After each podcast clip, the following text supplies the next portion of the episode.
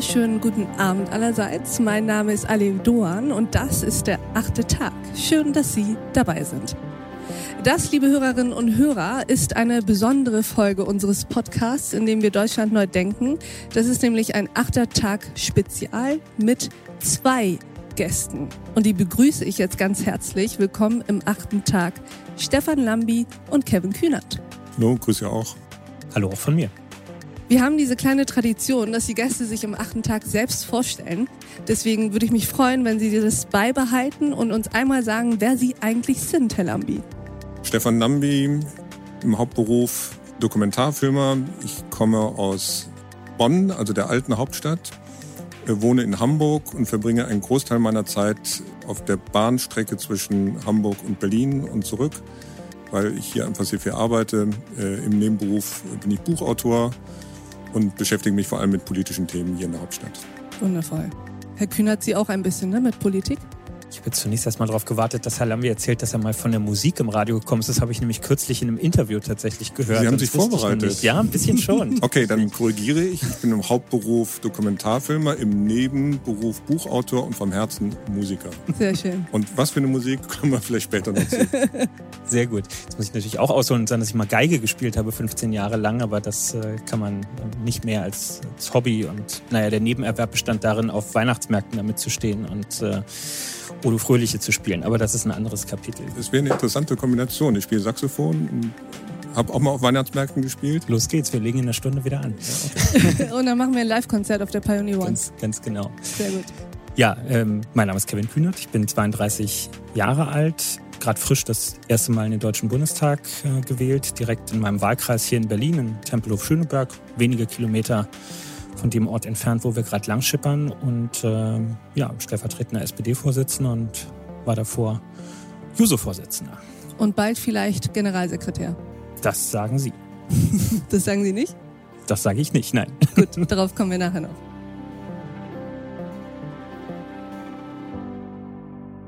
Ich freue mich, dass Sie da sind. Wir wollen nämlich heute über ein Buch sprechen und seinen Inhalt sprechen. Das Buch kommt von Ihnen, Herr Lambi. Und für den Inhalt stehen gewissermaßen Sie, Herr Kühnert. Entscheidungstage heißt das Buch und es geht um den Machtwechsel an der Spitze der deutschen Politik. Ein Machtwechsel, der ja schon ganz schön bedeutungsschwer daherkommt.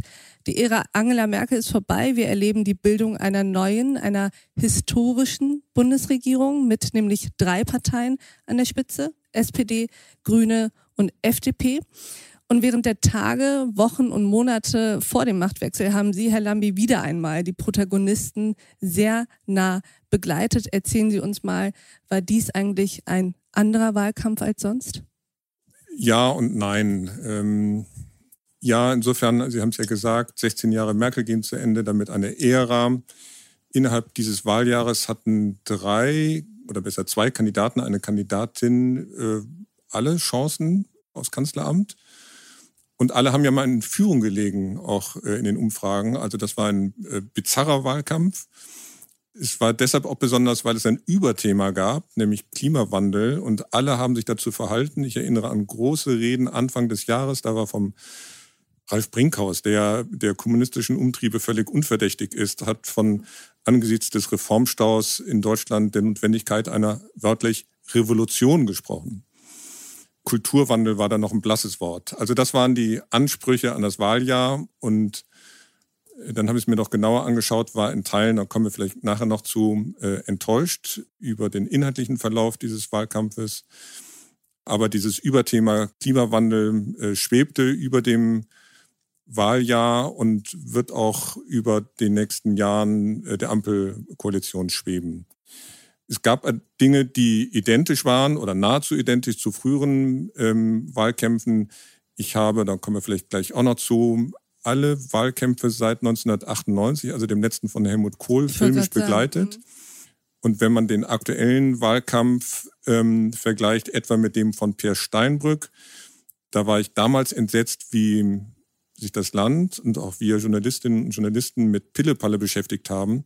Also die Auseinandersetzung über die äh, Flasche Pinot Grigio, die Vortragshonorare von Per Steinbrück fand ich völlig unangemessen und fand jetzt nicht völlig unangemessen, sich über das Buch von Frau Baerbock äh, zu streiten. Das hatte schon seinen Grund. aber es war unangemessen, was dieses Überthema betrifft. Also eigentlich hätte es um völlig andere Themen gehen müssen im Wahlkampf. Jetzt in diesem aktuellen. Genau, und wir haben uns zu lange mit Nebensächlichkeiten beschäftigt. Und deshalb, glaube ich, ist das Land nicht gut vorbereitet auf das, was da jetzt kommen wird.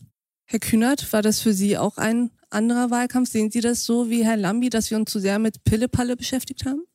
Zunächst mal blicke ich natürlich nicht auf vergleichbar viele Wahlkämpfe zurück, äh, schon gar nicht so intensiv. 98 war ich neun Jahre alt. Das habe ich höchstens peripher mitgekriegt, was damals passiert ist. Aber es ist jetzt, glaube ich, für mich der fünfte Bundestagswahlkampf als Mitglied und irgendwie ja dann immer auch Wahlkämpfer der SPD ähm, gewesen. Ich würde auch sagen, der Wahlkampf war der Dimension von Problemen, vor denen wir stehen, an vielen Stellen nicht angemessen. Da hatten viele ihren Anteil dran. Ich bin jetzt nicht böse darüber. Meine Partei hat gewonnen und ich bin auch davon überzeugt, dass wir in der Lage sind, diesen Problemen zu begegnen. Aber das kann man jetzt nicht unbedingt aus der Debattenhöhe der vergangenen vier, fünf, sechs Monate ableiten. Und äh, tatsächlich gibt es eine Tendenz in Zeiten, in denen Politik und politische Prozesse komplexer werden, zur Banalisierung dessen, was kommentiert wird, was sich dann mal auf Äußerlichkeiten, mal auf irgendwelche Nebenbemerkungen und insbesondere natürlich immer und immer wieder auf Personalkonstellationen, ähm, was sich darauf einfach reduziert. Und das ist schon, ja, schon manchmal bemerkenswert, wie der eigene Blick und der von außen sich da zu unterscheiden scheinen. An welcher Stelle würden Sie denn sagen, ist Ihre Partei eigentlich nicht den Themen angemessen im Wahlkampf aufgetreten? Naja, was wir ja im Moment gerade sehen, ist, dass wir auf diesen Corona-Winter, ähm, und wir heißt alle, aber das schließt meine Partei dann eben auch mit ein, beileibe nicht so vorbereitet sind, wie wir das äh, hätten sein müssen.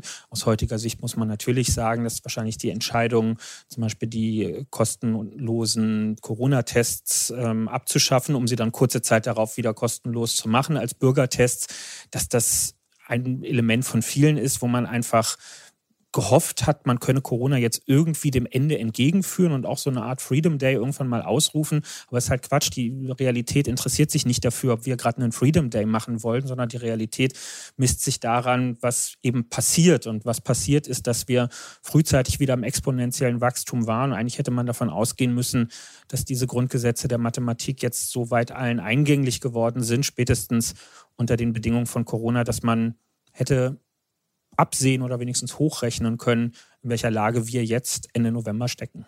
Was auch passiert ist, Herr Lambi, ist, dass wir in diesem Wahlkampf ja deutlich mehr Protagonisten eigentlich hatten, die auch Sie begleitet haben. Also Sie haben ja Armin Laschet begleitet, anfangs noch als der wahrscheinlichste Gewinner dieser Wahl gehandelt.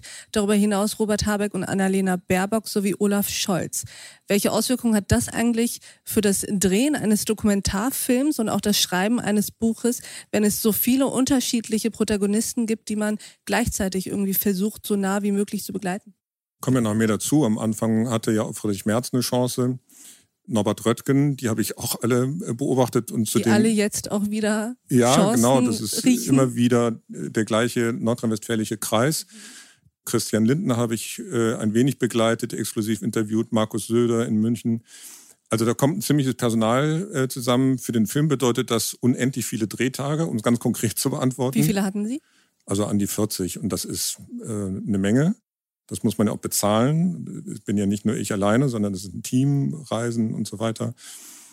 Für das Buch ist es eher interessant, weil sie viele verschiedene Figuren haben und das äh, schnurrt dann im Laufe des Beobachtungszeitraums von knapp einem Jahr zusammen auf letztlich äh, drei Personen.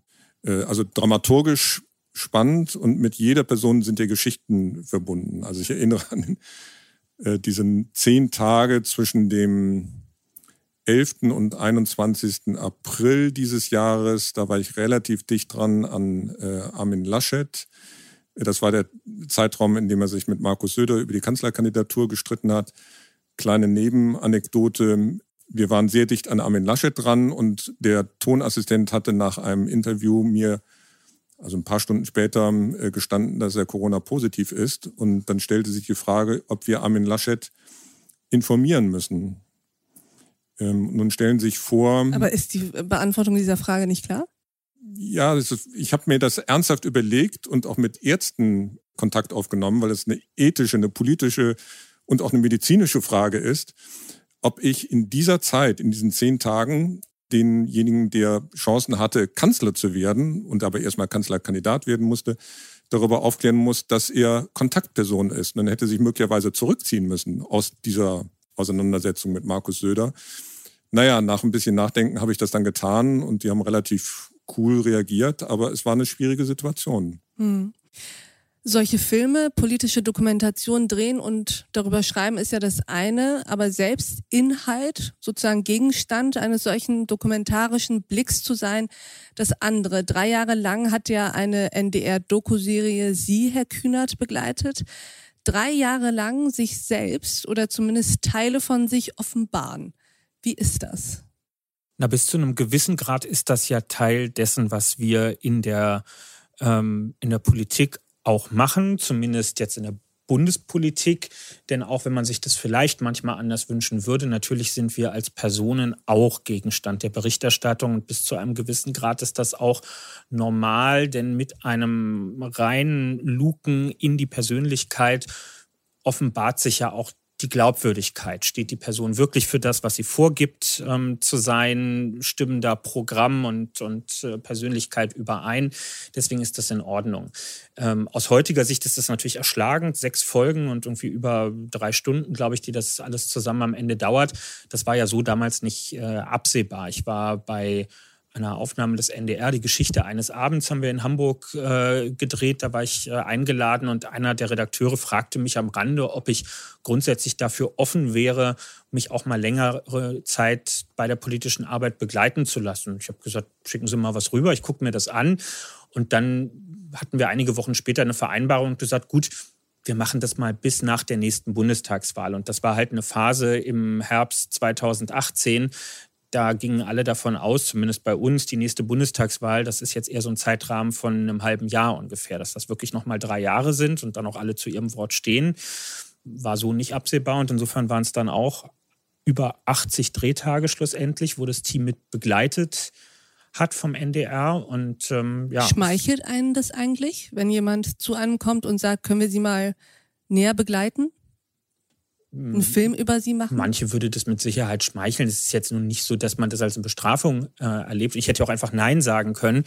Ähm, mir war es wichtig, ein bisschen einen aufklärerischen Beitrag zu leisten, weil solange ich Politik mache, erlebe ich auch aus meinem, schon aus meinem nächsten Umfeld heraus, dass Fragen zu dem, was ich da tue, was wir da tun, gestellt werden, die letztlich offenbaren, dass es recht wenig Wissen über den politischen Alltagsbetrieb, jenseits von Talkshows und so weiter, ähm, gibt. Das heißt, und Sie haben sich geopfert für die politische nö, Bildung? Nicht, nein, ich musste mich nicht opfern. Ich habe auch meinen Alltag dafür jetzt da nicht umgestellt, aber einfach die Tür zu öffnen im wahrsten Sinne des Wortes und einfach auch mal diese Räumlichkeiten zu zeigen. Das ist eine der häufigsten Rückmeldungen, die ich seit Veröffentlichung der Dokumentation bekomme, dass die Leute quasi enttäuscht sind, wie profan diese Räume eigentlich aussehen, in denen Politik stattfindet. Ich weiß nicht, ob die alle so äh, Eiche rustikal erwartet haben oder, oder so, aber das scheint viele ähm, zu interessieren. Und das mögen dann die Oberflächlichkeiten sein, über die ich mich vorhin selber noch ein bisschen mit beklagt habe. Aber das gibt eben für viele Menschen auch Auskunft darüber,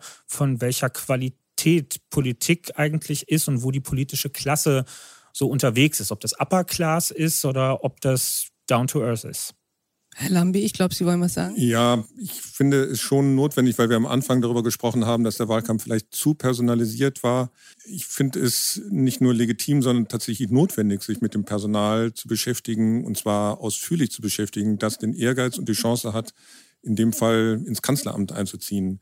Und am Ende, ähm, kommen wir vielleicht gleich ausführlicher noch drauf, ist nach meinem Eindruck dieser Wahlkampf auch über Personalfragen entschieden worden und nicht über äh, politische Programmatik. Äh, die Parteiprogramme haben sich im Laufe des Jahres nicht verändert, aber die Umfragewerte haben sich deutlich verändert und das liegt daran, äh, dass die Performance der Kandidaten sich verändert hat. Man kann dir die Frage stellen, ob Olaf Scholz Kanzler werden würde, wenn Annalena Baerbock kein Buch geschrieben hätte und Armin Laschet am 17. Juli, das war der Tag äh, im Hochwassergebiet, Nicht nur gedacht, einen Meter nach rechts getreten wäre, ähm, aus dem Blickfeld der Kameras heraus. Dann hätten wir eine andere Dynamik. Und am Ende war es ein ganz äh, knapper Zieleinlauf. Und das ging nochmal nicht um politische Grundsatzfragen, sondern um persönliche Performance. Zu Recht auch. völlig zu Recht.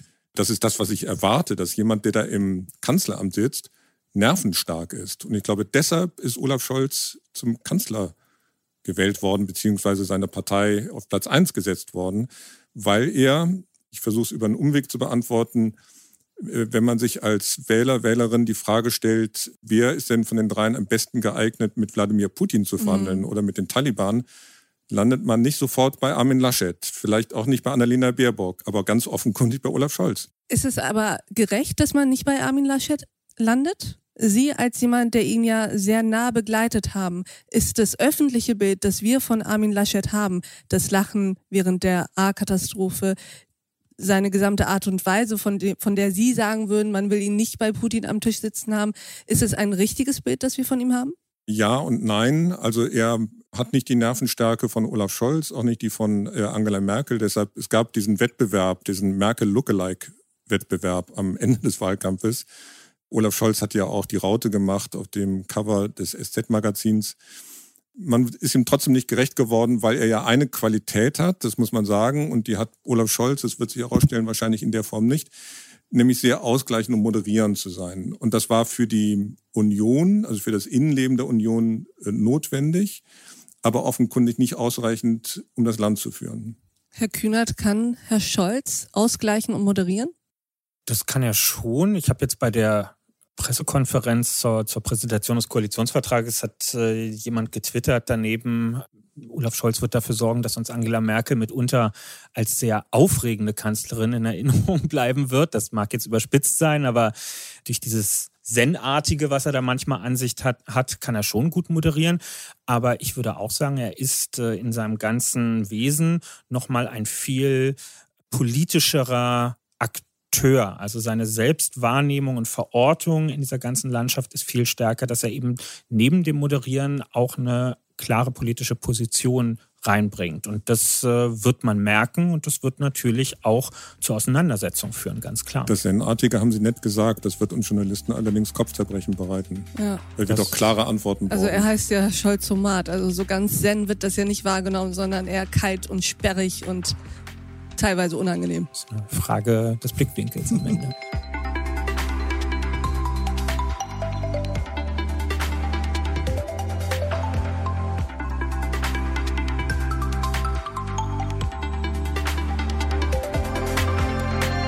Lassen Sie uns mal kurz über Sie sprechen, Herr Kühnert.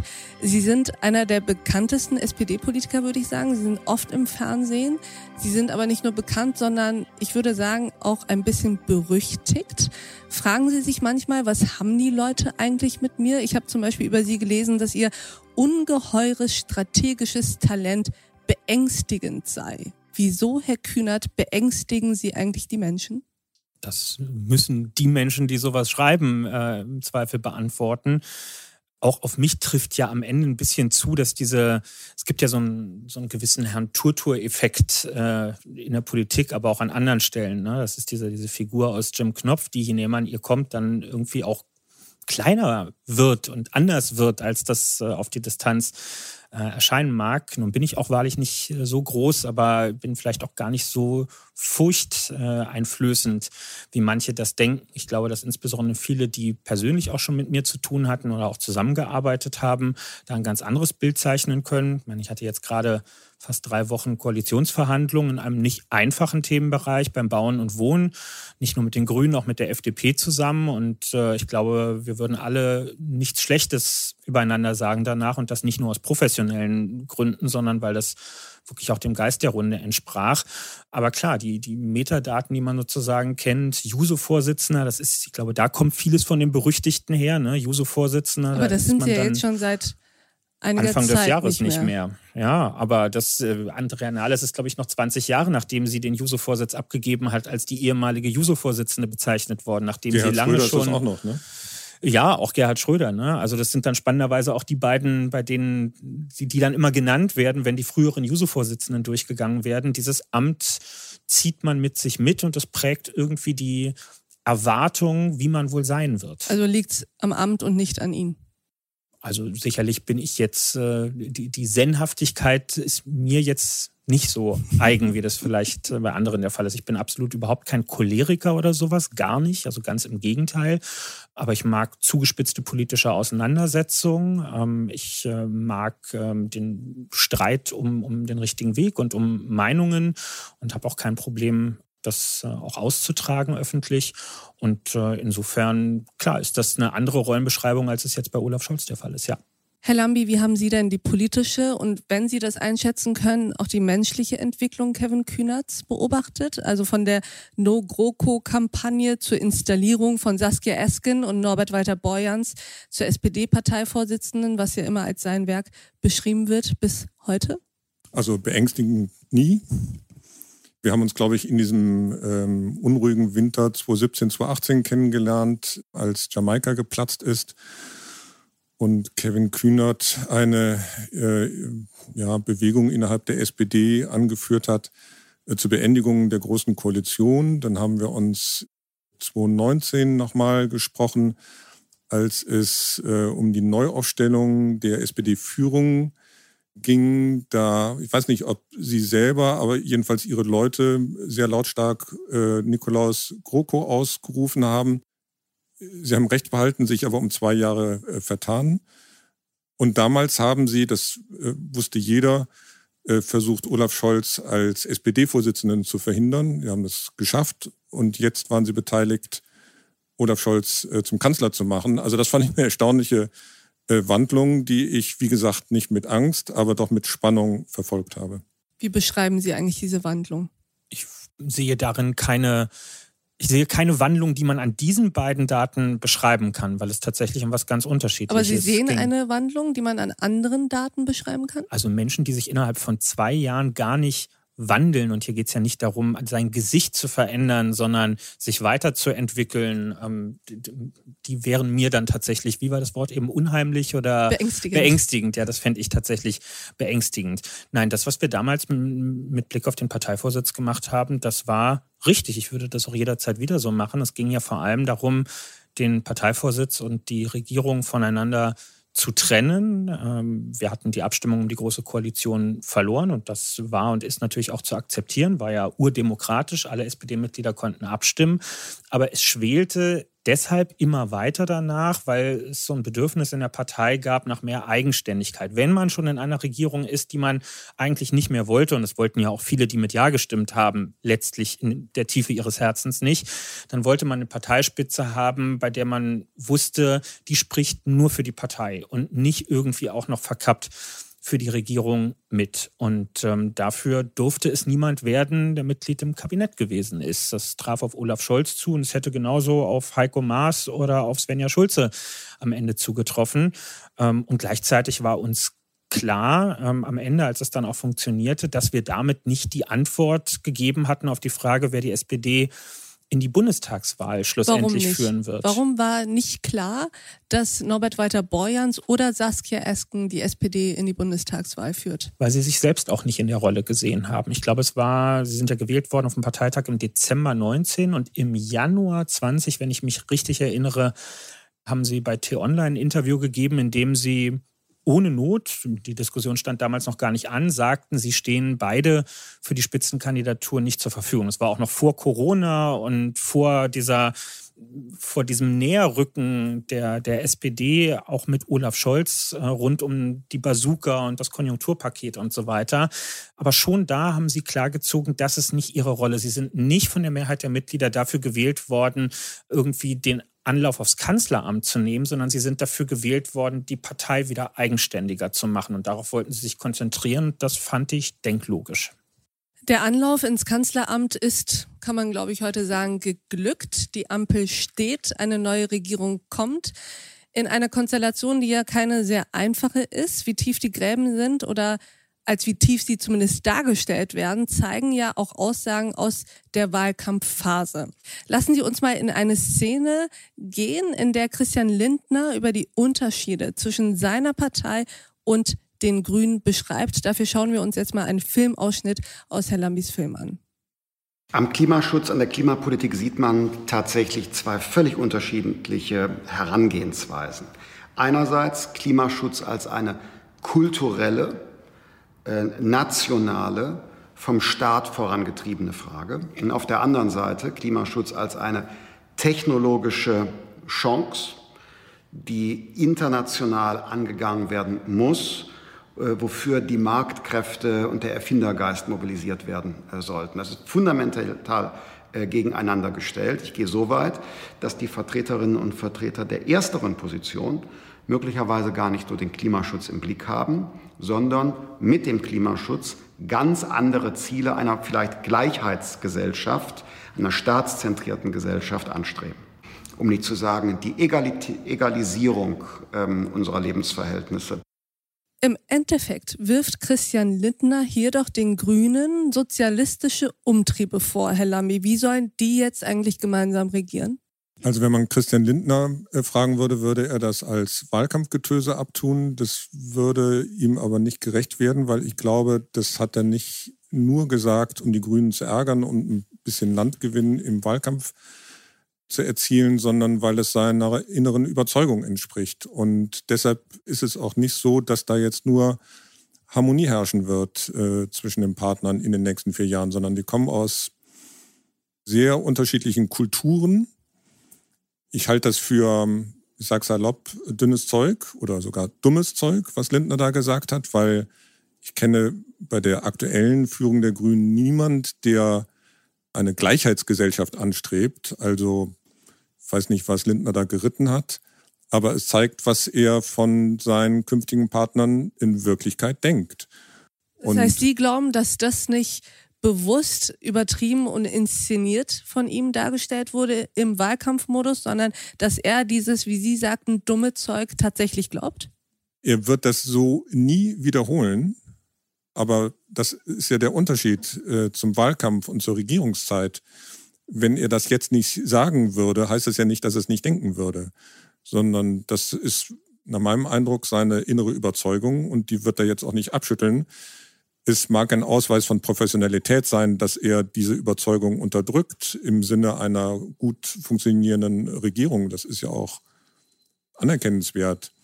Aber es zeigt, dass da doch ganz schön äh, Spannung herrscht äh, zwischen den Partnern. Nochmal, er tut den Grünen und den Teilen der SPD, die ja wahrscheinlich mit sich angesprochen fühlen, äh, Unrecht. Äh, Kevin Kühnert könnte was dazu sagen, weil er ja vor einigen Jahren, ich sage es mit meinen Worten, mal ziemlich laut über die in einer idealen Welt Vergesellschaftung von BMW nachgedacht hat. Also was denken Sie über diesen O-Ton von Christian Lindner? Also aus meiner Sicht zielt es völlig am Zustand der Grünen und auch der SPD vorbei. Niemand von denen, die ich da kenne, strebt eine egalitäre Gesellschaft an. Streben Sie eine egalitäre Gesellschaft an, Herr Kühnert? Naja, eine egalitäre, egalitärere, meine Güte. Das eine gerechtere? Schon, eine gerechtere als die, ja, die wir heute haben, ist definitiv. Ähm, als politischer Mensch finde ich das ist das spannend, sich daran zu reiben. Als Parteipolitiker finde ich die Aussagen jetzt erstmal relativ egal, weil wir werden in Kürze einen Vertrag miteinander aller Voraussicht nach abschließen, der ja eine politische Geschäftsgrundlage für die nächsten vier Jahre bildet und auf die sich jetzt alle einigen konnten. Das kann man dann ausleuchten und ausdeuten, wie man möchte. Ich habe, wenn ich jetzt mal auf meinen Themenbereich fokussiere, den ich mitverhandelt habe, habe diese Tendenzen dort und zwar in der radikalen Zeichnung von beiden Seiten so nicht gesehen. Da habe ich eine FDP sitzen gehabt, die im Bau- und Wohnbereich gesagt hat, lass uns doch bei dem großen Konflikt um das Thema Warmmiete, wer zahlt eigentlich die, den CO2-Preis, wenn wir eine Ölheizung oder so im Keller haben, die von sich aus vorgeschlagen und im Programm hatte, zu sagen, wir machen ein Warmmietenmodell. Es muss schon am Ende eine Rolle spielen, ob ein Vermieter was getan hat für die Erneuerung der Gebäudesubstanz und der Heizanlage oder nicht. Und danach muss das aufgeteilt werden. Die haben dann eine Gerechtigkeitsfrage aufgeworfen, weil sie anscheinend gemerkt haben, so kann man man Klimaschutz nicht machen. Und auf der anderen Seite ähm, sitzen dann eben SPD und Grüne, die durchaus auch sagen, ja, und wir müssen jetzt keinen Klassenkampf draus machen. Wir müssen jetzt nicht 100 Prozent CO2-Preis beim Vermieter fordern, nur weil wir es können, sondern wir sehen schon auch, dass wir zu einer sachgerechten Betrachtung kommen müssen und dass es einen Anreiz auch geben muss. Wenn ich mehr mit meiner Immobilie mache, dann wird meine Kostenbelastung niedriger am Ende. Und da finde ich, ist man sehr fachlich, sehr sachlich zueinander gekommen, ohne riesige Distanzen überbrücken zu müssen. Und ich kenne übrigens auch niemanden, der was gegen Technologie Technologieförderung oder so hat. Wir müssen halt gucken, welche Technologien wir gucken. Tatsächlich spotten wir gelegentlich darüber, wenn in der FDP wieder über synthetische Kraftstoffe und ihren angeblich bald anstehenden flächendeckenden Einsatz fabuliert wird, weil mir nicht bekannt wäre, wo die Vorräte dafür bestehen würden. Aber wenn jetzt unbedingt jemand noch so ein Auto mit einem Verbrennermotor bauen möchte, wo in einer fernen Zukunft irgendwann mal die großen Mengen synthetische Kraftstoffe reingekippt werden sollen, bitteschön, dann soll man das tun. Wir würden uns dann in der Zwischenzeit weiter auf E-Mobilität fokussieren. Aber Herr Kühnert, ich finde das überhaupt nicht egal, solche Aussagen im Wahlkampf zu tätigen und dann zu sagen, aber wenn es dann an die Regierung und an Koalitionsverhandlungen geht, dann äh, werden wir inhaltlich und dann sind die Gräben doch nicht so tief. Untergräbt das nicht das Vertrauen in die Politik, wenn man rhetorisch so sich äußert vor der Wahl und danach aber alles egal ist? Hm, sehe ich nicht so. Ähm, also am Ende muss er das selber verantworten, was, was er gesagt hat. Äh, und er muss ja seinem Publikum, den Wählerinnen und Wählern, die die FDP gewählt haben, erklären, warum trotz dieser grundlegenden Einschätzung äh, zur Grünen Partei beispielsweise es nun möglich ist, mit denen einen Vertrag abzuschließen. Ähm, aber auch parteitaktisch muss man ja die Frage stellen, was wäre denn auf Grundlage des Wahlergebnisses, was wir jetzt hatten, was wäre denn aus Sicht eines Liberalen, der diese Überzeugung wirklich internalisiert hat, die Alternative dazu gewesen. Also eine, wenn, wenn keine Regierung zur selben Zeit von FDP und Grünen getragen werden sollte, dann wäre wieder eine große Koalition am Ende daraus gekommen. Jetzt halt unter anderem Führerschaft. Und ehrlich gesagt, das ist ja nun genau das, was beide beteiligten Parteien, Grüne und FDP, unbedingt beenden wollten, weil sie zu Recht der Auffassung waren, dass das zu wenig Fortschritt ist äh, für diese Gesellschaft. thank you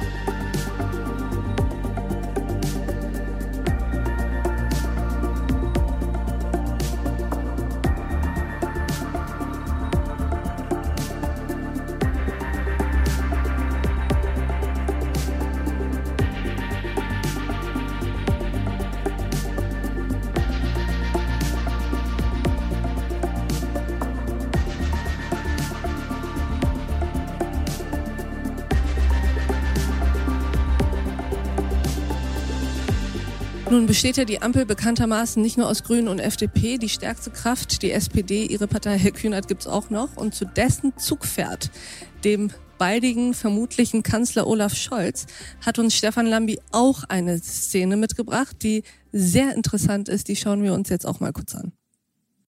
Wer Armin Laschet und die CDU wählt, wählt eine Politik, die Reiche reicher und Arme ärmer macht. Kandidierende, die die CDU an den rechten Rand drücken. Erzkatholische Laschet-Vertraute, für die Sex vor der Ehe ein Tabu ist. Minister, die für maue Leistungen statt für Mobilität von morgen stehen. Und ein Programm, das inhaltsleer ist. Kannten Sie diesen Spot? Der Kampagnenleiter hat mir berichtet, dass er nicht ausgesendet wird und dass er genau einmal gezeigt worden ist bei der Gelegenheit. Und warum? Es ist so, dass die Kampagne sich konzentriert auf die Dinge, die für die Zukunft unseres Landes wichtig sind. Und deshalb geht es mir um die Plakate, um die Botschaften, die wir damit verbinden und das, was wir da vorgebracht haben. Herr Scholz, es tut mir leid, ich muss da nachfragen und beharren. Also es gibt doch einen Grund, warum dieser Spot jetzt nicht mehr gezeigt wird. Eine ganz einfache Frage. Warum? Wir brauchen eine klare Debatte, zum Beispiel über die Frage, dass es nicht in Ordnung ist für den Zusammenhalt unserer Gesellschaft und für die Frage, wie wir unsere Zukunft finanzieren. Nur, dass ich es verstehe. Kannten Sie den Spot?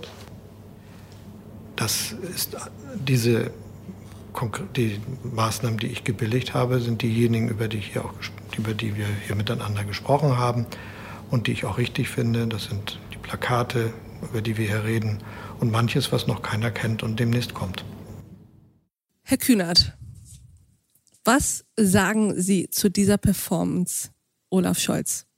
Also zunächst mal sieht man in diesem Ausschnitt äh, ganz ohne Wertung, unter was für einem Hochdruck so ein Kanzlerkandidat in so einem Wahlkampf steht, wo es wirklich um jedes Wort geht. Man kann zu diesem Spot stehen, wie man will, aber ich glaube, man wird sich schnell einig darüber, an dem alleine entscheidet sich jetzt nicht die Kanzlerfähigkeit von einem Kandidaten wie Olaf Scholz und trotzdem ist ihm hier sehr klar gewesen, jedes Wort wird im Zweifel ausgedeutet am Ende. So wie ich Kampagnen kenne, würde ich sagen, er kannte den tatsächlich vorher nicht. Also vielleicht muss man auch hier nochmal dechiffrieren, wie, wie Politik da bei uns funktioniert. Sowas wird auch nicht in der Präsidiumssitzung oder so vorher gezeigt. Also die Kampagnengestaltung ist etwas, was in der laufenden Kampagne wirklich bei den Hauptamtlichen äh, in einer Parteizentrale liegt und bei der, bei der Agentur, die man dafür engagiert hat. Und wir sitzen da nicht wie in dieser Sparkassenwerbung, wo am Ende jemand ruft, wir machen das mit den Fähnchen, alle zusammen und begutachten dann jeden Tag, was die Profis uns da so in InDesign gezaubert haben und ob wir das jetzt gut finden oder nicht, sondern sowas wird einfach auch mal laufend ausgespielt daneben. Und ich bin mir sehr sicher, dass er diesen Spot vorher nicht gesehen hat. Wie fanden Sie denn seine Reaktion auf die Fragen von Herrn Lambi? Naja, er hatte offensichtlich. Kommunikativ, auf einer Skala von, ich sag mal, vergeben Sie mal eine Schulnote. Die können auch in den Minusbereich gehen. Die Schulnote muss man ja die Frage stellen, was ist das Kriterium, wonach bewertet wird? Wie, Politische welche, Fehlervermeidung? Welchen Eindruck, oder? welchen Eindruck macht da Olaf Scholz von sich? Was bleibt da hängen, er wenn man das über dieses gesehen? Thema offensichtlich nicht sprechen. Das ist ja sehr deutlich zu sehen. Aber man das kann ist ja das auch alte Sonneborn-Prinzip. Vielen Dank für Ihre Frage. Ich möchte gerne auf eine andere antworten. Und das hat er Aber getan. das wäre ja eine souveräne Antwort gewesen. Fanden Sie, dass das ein souveräner Auftritt war? Ja, aber was, was wäre denn jetzt die, also Na, er könnte sagen, ich fand den Clip nicht gut. Ja, aber die Tatsache, dass der Clip nicht mehr verwendet wurde in der Kampagne, gibt doch Auskunft darüber, dass anscheinend irgendjemand erkannt hat, dass der nicht gut gewesen ist. Aber das kann man Und wenn. Olaf Scholz gewollt hätte, dass dieser Spot unbedingt weiterlaufen muss, weil es ein Kernbestandteil äh, der Kampagne sein soll, mit ihm verbunden ist und er genau so präsentiert werden möchte oder seine Partei präsentieren wollte, dann wäre dieser Spot weiter gelaufen. ist doch ganz klar. Aber das ist ja wieder ganz viel Interpretationsarbeit. Wieso kann er nicht einfach sagen, wir fanden den Spot nicht gut?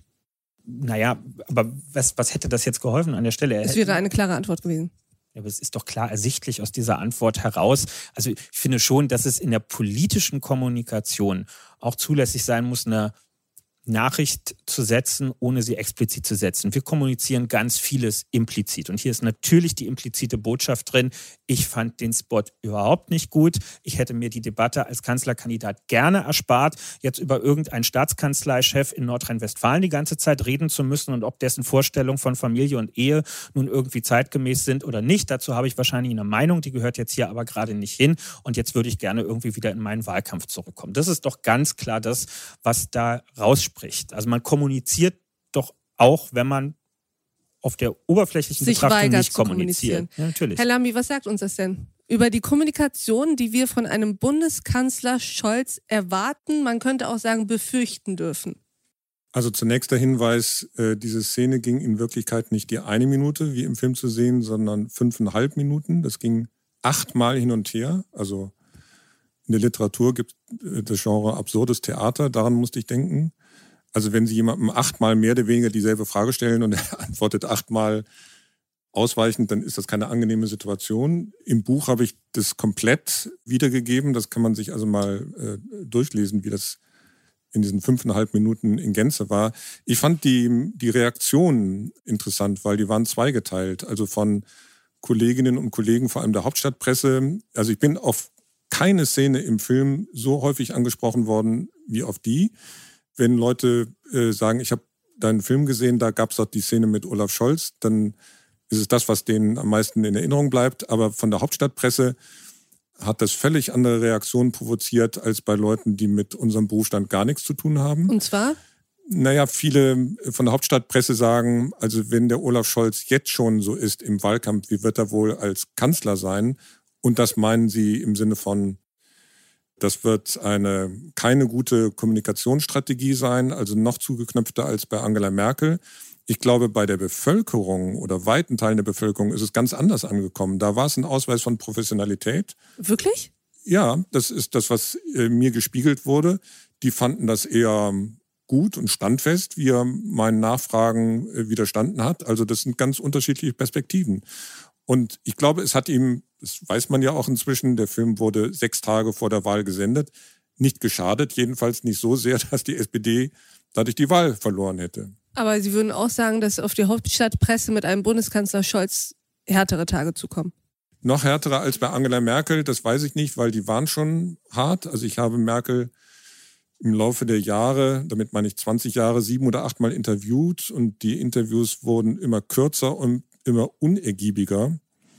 Das kann sein, dass es bei Olaf Scholz nicht diese Entwicklung gibt, weil er von Anfang an sehr zurückhaltend kommunizieren wird. Und ich hoffe mir, oder besser, ich erwarte mir einen Kanzler, der auch klar kommuniziert, der auf Fragen, auf klare Fragen klar antwortet. Nicht, weil ich mich, oder nicht nur, weil ich mich als Journalist äh, ernst genommen fühle, fühlen möchte, sondern weil es eine Notwendigkeit gibt, die Politik zu erklären. Und da muss man transparent sein. Das muss nicht in Form von einer sechsteiligen Doku über Kevin Kühnert sein, aber ein Hauch davon. Und das, was Kevin Kühnert eben gesagt hat zu der Notwendigkeit dieser Beobachtung und der Transparenz, ein Hauch davon wünsche ich mir vom künftigen Kanzler und auch vom Kanzleramt. Und wenn Sie Ihren Job richtig machen, dann sehen Sie das ganz genauso.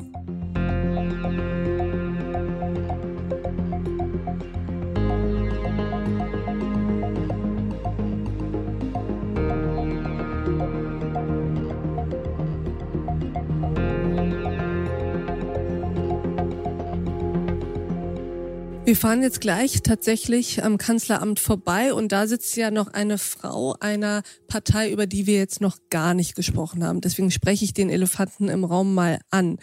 Der große Verlierer dieser Wahl, die CDU. Was kommt da eigentlich auf uns zu mit einer Union in der Opposition, Herr Lambi? Da brauche ich jetzt zwei Wochen, um die Frage präzise beantworten zu können, weil die so sehr mit sich selber beschäftigt sind, dass noch nicht klar ist, wer da nun gewinnen wird. Mm, so ganz offen ist das Rennen nicht. Also viele spricht für Friedrich Merz.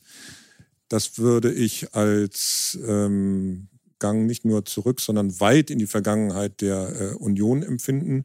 Also alles andere als ein Symbol des Aufbruchs. Aber äh, noch ist die Wahl nicht gelaufen und natürlich muss man auch jemandem wie Friedrich Merz die Chance einräumen, äh, aus seiner eigenen Geschichte zu lernen, auch aus dieser Wahlniederlage zu lernen. Aus Aber welcher? Im, ja, aus der aktuellen, also okay, mehrere Wahlniederlagen. Also er hat ja ein paar Wahlniederlagen jetzt hinter sich. Das stimmt, das wäre, also zwei hat er, was seine persönlichen Ambitionen betrifft, aber ich meine die große der Union ich glaube, es liegt auf der Hand, dass das Verhältnis zwischen CDU und CSU völlig neu geklärt werden muss. Das wird nicht leicht sein, weil nach allem, was man hört, äh, Friedrich Merz und Markus Söder nicht die allerbesten Freunde sind. Also die sind so sehr mit sich selbst beschäftigt. Äh, das ist wieder ein gutes Zeichen für Kevin Kühnert und ähm, seine Partei, die sich um die Schärfe der Opposition im Moment, das kann sich ändern, nicht wirklich sorgen müssen. Herr Kühnert, wünschen Sie sich eigentlich Friedrich Merz als CDU-Vorsitzenden? Nee, das würde ich, äh, würde ich so nicht sagen. Ähm, ich habe mal so was Ähnliches gesagt bei der letzten also Auseinandersetzung. An ihm kann man ja, sich ja, ja sehr gut abarbeiten. Ja, ja. Ich glaube aber, dass das, das war damals natürlich sehr geprägt äh, aus der Situation meiner Partei heraus ähm, und dem Wunsch und der Suche danach, sich auch im Profil aneinander abarbeiten zu können zwischen den beiden Parteien. Ich glaube, da ist man in dem Moment, wo man dann die Partei ist, die den Kanzler stellt, irgendwie auch in einem anderen Rang. Also wenn wir jetzt eine Union brauchen, um überhaupt Profil bilden zu können, dann würden wir unsere Aufgabe schlecht machen.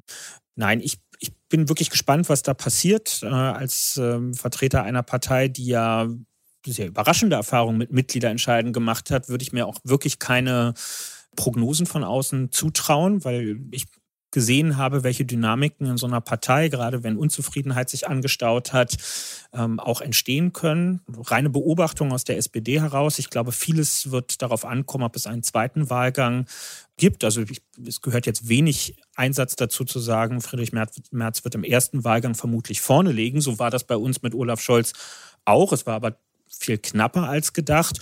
Und es entstehen dann eben Effekte immer in einem zweiten Wahlgang, wo die wirklich spannenden, auch personellen Konstellationen entstehen. Also wer holt jetzt eigentlich wen in sein Boot? Wie formieren sich die Teams drumherum? Im Moment kann jeder irgendwelche stellvertretenden Parteivorsitzenden benennen und sagen, finde ich auch klasse und den würde ich auch unterstützen. Aber konkret wird es in einem möglichen zweiten Wahlgang und dann sortieren sich die Leute neu. Also ich würde das äh, unterstützen, was Sie gesagt haben. Äh, eine interessante Erfahrung bei dem parteiinternen Wahlkampf der SPD 2019 war ja, dass große Teile der Hauptstadtpresse völlig daneben gelegen haben. Also äh, ich habe da wenige Leute in den Wochen davor gesprochen, die von Walter Borjans und Saskia Esken als neue Parteivorsitzende ausgegangen sind. Also das war eine Überraschung und auch kein guter Befund, was die Prognosefähigkeit von uns Journalisten betrifft.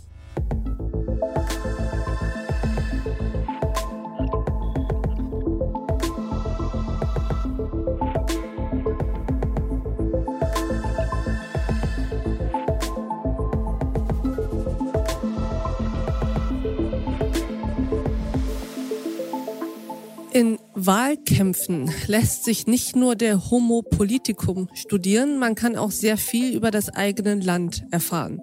Herr Lambi, haben Sie geschrieben. Ich fand das sehr spannend. Was haben Sie eigentlich über Ihr eigenes Land erfahren in diesem letzten Wahlkampf? Der Zusammenhang ähm, im Buch ist, dass ich Bezug genommen habe auf die Slogans etwa von 1957, Konrad Adenauer, äh, keine Experimente. Einer der ersten Wahlkämpfe der Grünen lautete der Slogan, wir haben die Erde nur geborgt. 2002 war der Spaßwahlkampf von Guido Westerwelle. Das sind ja alles unterschiedliche Entwicklungsschübe des Landes. Und wenn man sich dann diesen Wahlkampf, über den wir anfangs gesprochen haben, von 2021 anschaut, sind wir in einem völlig anderen Zustand. Insofern haben wir nicht nur was gelernt über das politische Personal, sondern auch über uns selbst. Also Wahlkampf ist eine Chance für ein Land, mit sich selber ins Gespräch zu kommen. Und das kann man an Slogans festmachen, weil da sitzen ja Agenturen und äh, Parteistrategen, die genau auf die Befindlichkeit der Bevölkerung, also letztlich der Wähler und Wählerinnen abzielen. Und wenn sie da so völlig unterschiedliche Slogans haben im Laufe von Jahrzehnten, sagt ihnen das was über die Entwicklung des Landes. Und das Ergebnis der Wahl reflektiert ja auch, sagen wir, dass wir zwiegespalten sind. Auf der einen Seite dieser Satz von Konrad Adenauer, keine Experimente steckt immer noch in unserer DNA. Also ich glaube, viele in Deutschland haben Sorge, wenn nicht gar Angst vor fundamentalen Veränderungen. Das wird der neuen Regierung zu schaffen machen. Und dann gibt es einen anderen äh, Teil, der nach Ver Veränderungen verlangt, sie lautstark einfordert. Fridays for Future nur als ein Symbol und das sind zwei gegenläufige Entwicklungen, die nicht zusammenpassen. Und das ist die große Spannung, unter der diese Regierung steht, die sie sich selbst nicht gebacken hat, aber mit der sie klarkommen muss. Haben Sie etwas im Und insofern ganz kurz, ist das Ergebnis dieser Wahl interessant und auch diese Konstruktion mit den drei Parteien und aus meiner Sicht gar nicht so verkehrt. Ich glaube, die SPD ist, Kevin Kühnert mag das anders sehen, mehrheitlich gewählt worden, damit sich nicht allzu viel ändert. Die Grünen und die FDP ist aus dem gegenteiligen Grund gewählt worden. Also gleichermaßen wollen die Deutschen Stabilität wie Veränderungen. Ist Kevin Kühnert anderer Meinung? Wurde die SPD gewählt für Stabilität?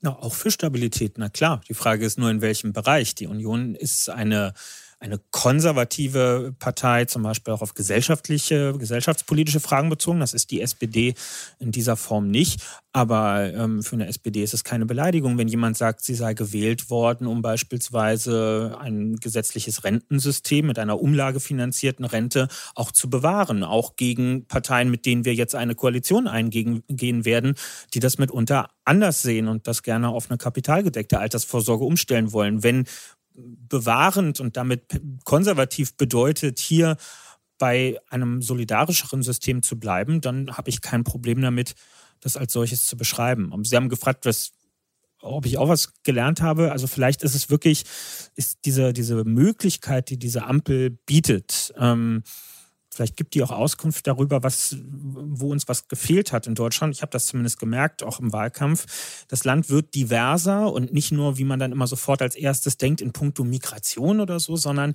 das Land wird diverser in seinen Lebensverhältnissen, Stadt, Land, Ost, West, die Frage der Arbeitskulturen, auch mit denen man unterwegs ist. Und wir wissen vergleichsweise wenig voneinander. Ich finde das immer beeindruckend, wenn ich in Wahlkämpfen unterwegs bin und wenn man, das Spannende ist ja eigentlich bei politischen Veranstaltungen mal der Teil danach, wenn man mit den Leuten noch in irgendeiner lokalen Kneipe dann abends sitzt und mal wirklich ins Gespräch miteinander kommt. Wir wissen alle relativ wenig voneinander, was die Himmelsrichtung angeht, ähm, was die kulturellen Eigenheiten angeht. Und ähm, ich sehe das immer im, im Bau- und Wohnbereich. Ich bin Berliner, ich weiß genau, was hier schiefläuft auf dem, auf dem Wohnungsmarkt, kann genau benennen, was meine Partei alles dagegen tun will.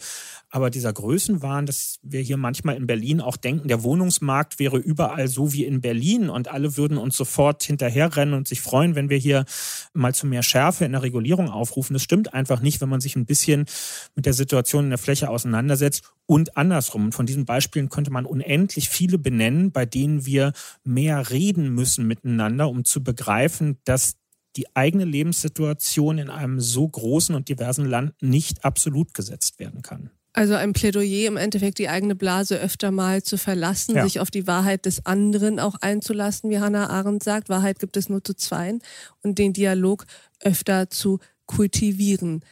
Ich danke den beiden Herren sehr für dieses aufschlussreiche Gespräch. Vielen Aber Dank. eine Frage ist, steht noch im Raum. Werden Sie Werden der Sie nächste jetzt eigentlich Generalsekretär der Generalsekretär? SPD? Stimmt. Das äh, werden wir dann in zwei Wochen wahrscheinlich Aber haben, hätten Sie Lust? Würde Sie das reizen?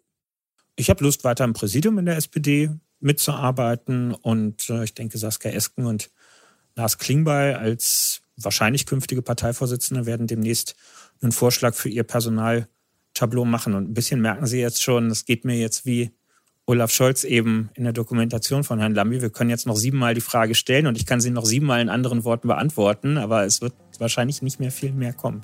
Okay, dann komme ich doch nochmal mit einer Frage um die Ecke, um eine äh, brauchbare und keine zen-mäßige Antwort zu bekommen. Als Annalena Baerbock, ähm, ich glaube auch Robert, Habeck gefragt wurden, ob sie Kanzlerkandidat, Kandidatin werden wollen, dann haben sie ähnlich geantwortet. Und dann war die Frage, trauen Sie sich das zu? Also, Kevin Kühnert, trauen Sie sich zu, Generalsekretär der SPD zu werden? Ich werde trotzdem ausweichend darauf antworten, aber ehrlich und Ihnen sagen, dass ich politische Ämter vor allem an Leute vergeben würde, denen von der Partei und dem engeren Arbeitsumfeld zugetraut wird, das Ganze ausfüllen zu können. Ich kenne ganz viele Leute in der Politik hier in Berlin, die trauen sich selber eine ganze Menge zu. Das verrät aber nicht zwingend immer was darüber, ob das auch objektiv der Wahrheit entspricht. Lars Gute Antwort. Aber trotzdem die Frage, trauen. Sie sich das zu? Das sage ich Ihnen dann gleich, wenn das Mikrofon aus ist. Und ich freue mich auf das Gespräch nach dem Gespräch. Ich freue mich aber noch mehr, dass dieses Gespräch stattgefunden hat. Vielen Dank, Kevin Kühnert. Vielen Dank, Stefan Lambi, dass Sie bei uns im achten Tag waren. Danke auch. Herzlichen Dank. Und ich danke auch Ihnen, liebe Hörerinnen und Hörer, fürs Mithören und wie immer mitdenken. Und ich würde mich freuen, wenn wir uns im nächsten achten Tag wieder begegnen. Bis dahin, auf sehr, sehr bald. Ihre Alef Doan.